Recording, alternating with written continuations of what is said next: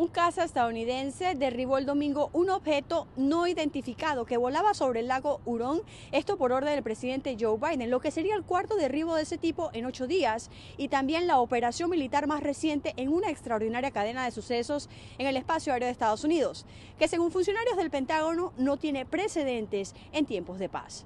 Parte de la razón de los repetidos derribos es una alerta intensificada luego de que un globo espía de China fue detectado en espacio aéreo estadounidense a finales del mes de enero. Así lo dijo el general Glenn Van Herk, quien es jefe del Comando Norteamericano de Defensa Aeroespacial y del Comando Norte de Estados Unidos en una conferencia de prensa.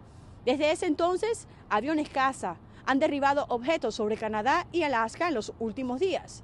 Funcionarios del Pentágono indicaron que no representaban amenazas a la seguridad nacional, pero se conocía tan poco acerca de estos objetos que los funcionarios militares no estaban descartando nada, ni siquiera ovnis.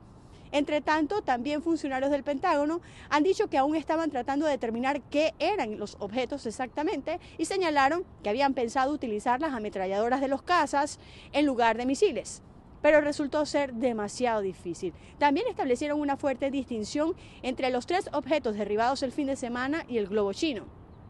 Por su parte, las autoridades estadounidenses y canadienses habían restringido cierta parte del espacio aéreo sobre el lago horas antes para que los cazas partieran para interceptar e identificar el objeto.